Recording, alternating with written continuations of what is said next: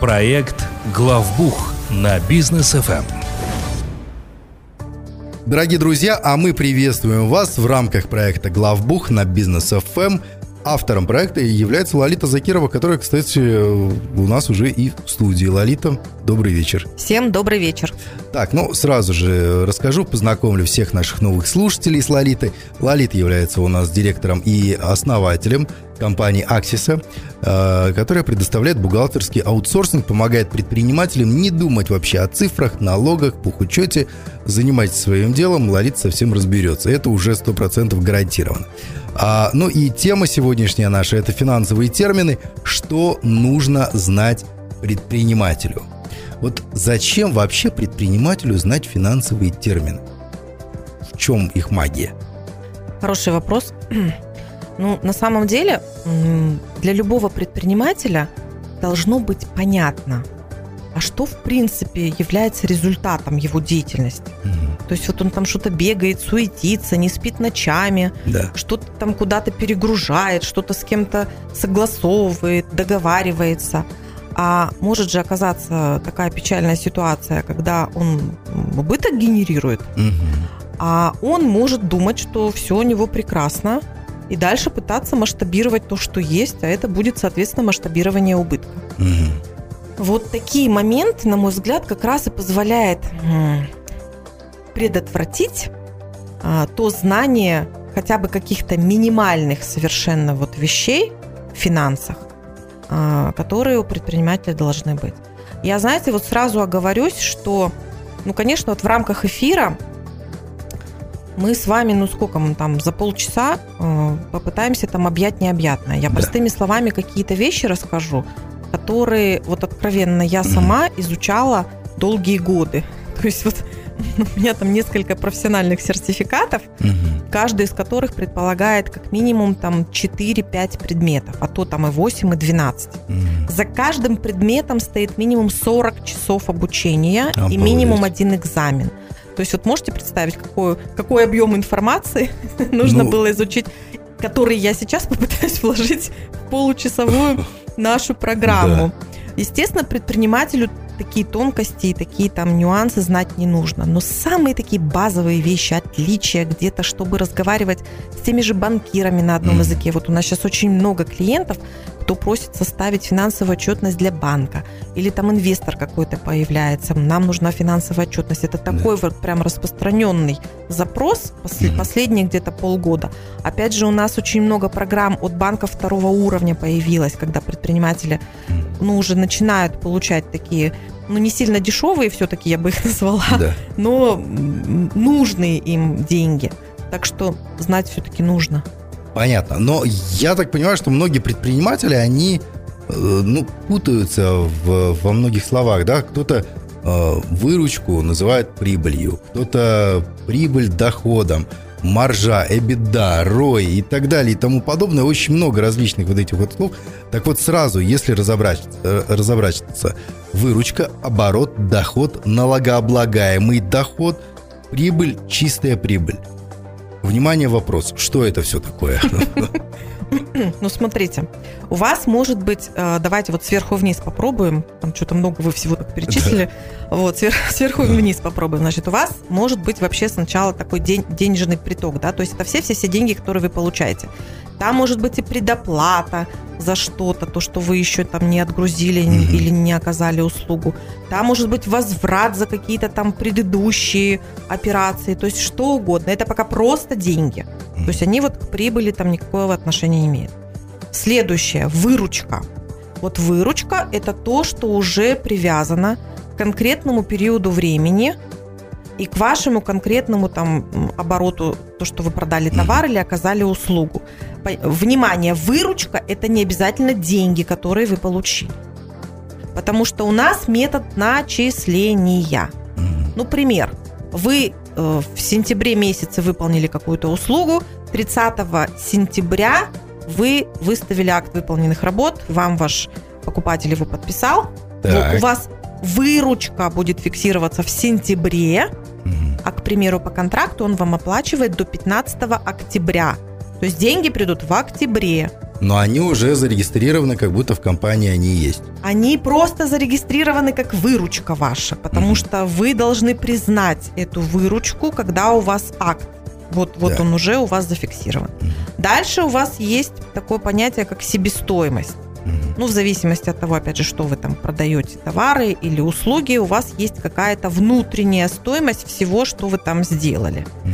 И когда вы от выручки отнимаете себестоимость, то вы получаете валовую прибыль. Так, от выручки, Отнимаем себестоимость. Получаем валовую валовую прибыль. прибыль. хорошо.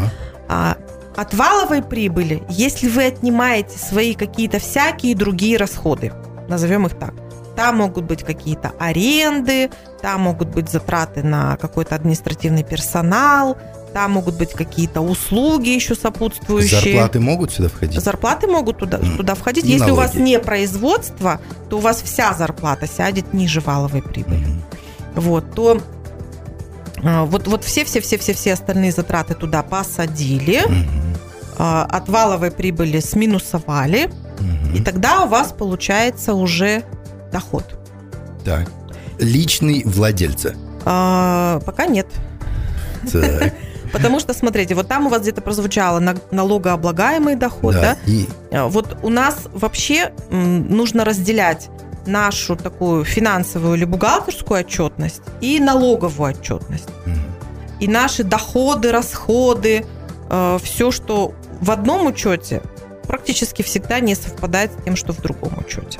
То есть налоговая отчетность, она составляется немного по-другому.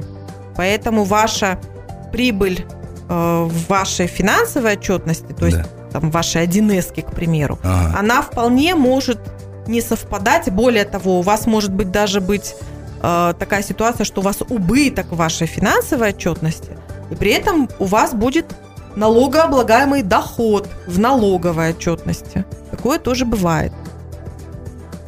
Чтобы сильно не загружать, мы сейчас в налоговую давайте сильно Да. сильно углубляться не будем, по- пойдем дальше.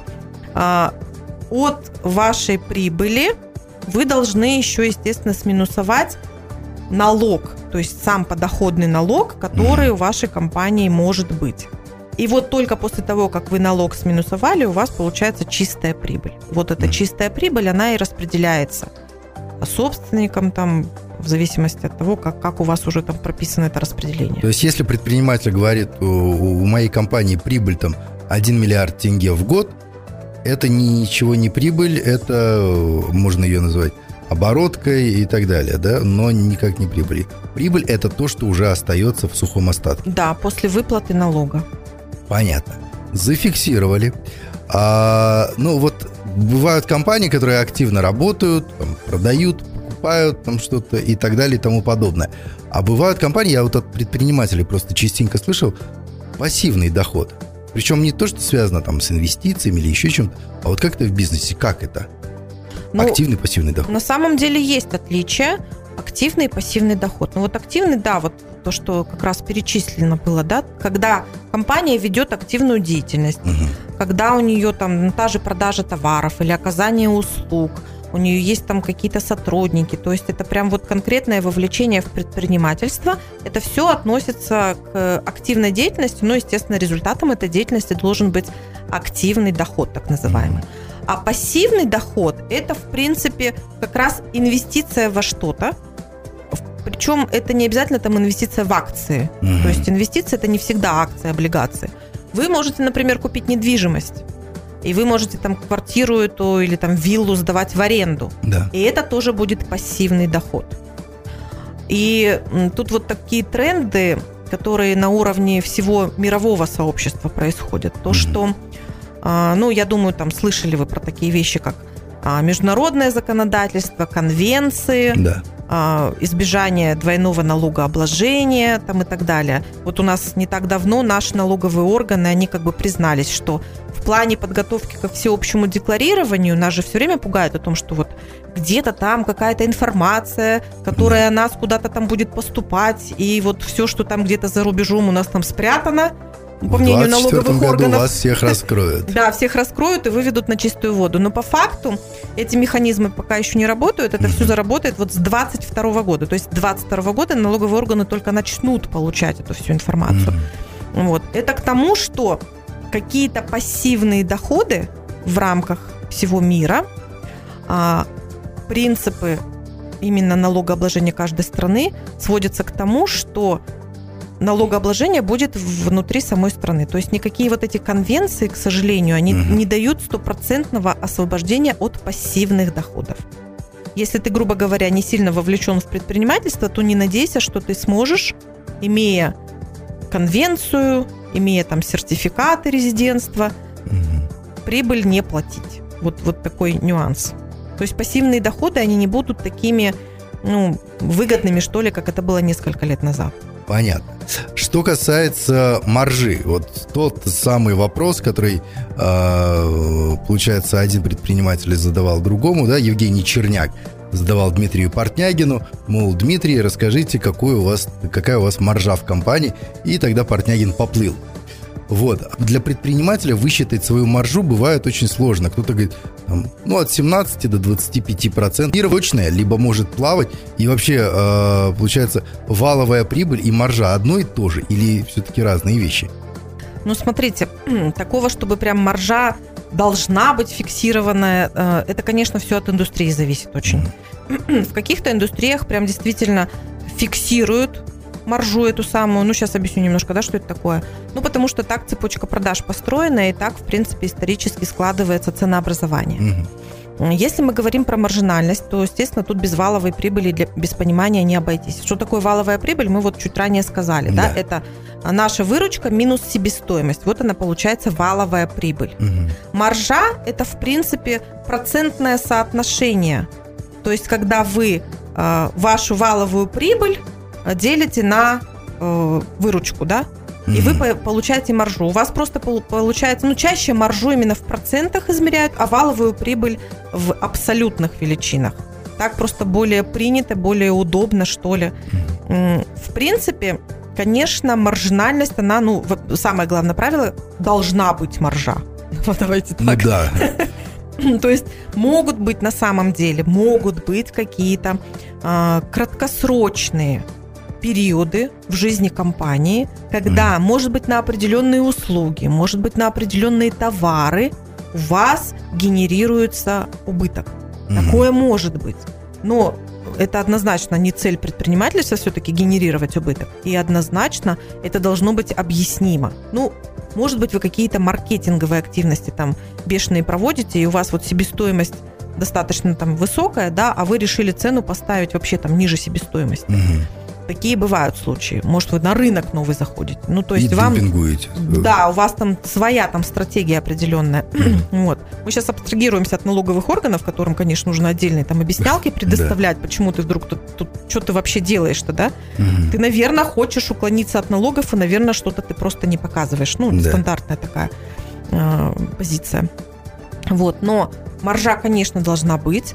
Потом, в принципе, в каждой индустрии тоже уже есть определенные наработки, но все-таки у нас и история какая-то есть, и мы можем ориентироваться на какие-то рыночные уже имеющиеся тренды для того, чтобы понимать, наша маржинальность, она вообще в рынке или она значительно ниже рынка, и тогда выяснять, почему она такая.